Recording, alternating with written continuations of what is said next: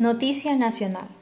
El presidente de China se encuentra muy interesado en unirse con el presidente de Ecuador, Guillermo Lazo, para así juntos luchar contra la pandemia y así también fortalecer relaciones comerciales, financieras y de inversión.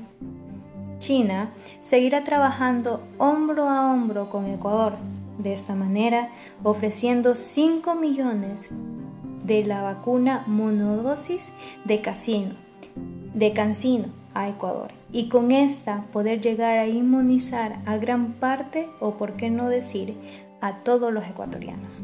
Pero China no solo está interesada en la inmunización de los ecuatorianos, como antes había mencionado, también está interesada en el comercio, en las finanzas y en la inversión.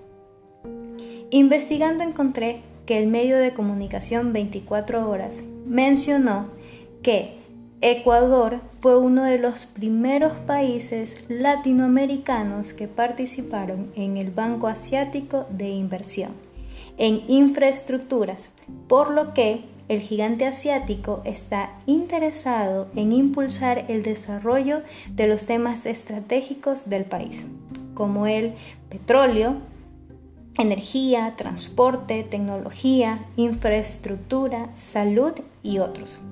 El diplomático recordó que ya hay más de 100 empresas chinas que invierten en distintas áreas en el país.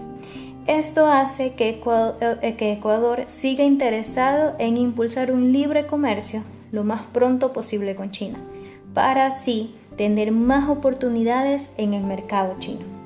Esto ayudará mucho al desarrollo de nuestro país, ya que fortalecerá nuestra economía, dándole un mejor futuro a nuestro Ecuador, llevándolo a saldar deudas que por diferentes índoles han sido extendidas, como por ejemplo la pandemia.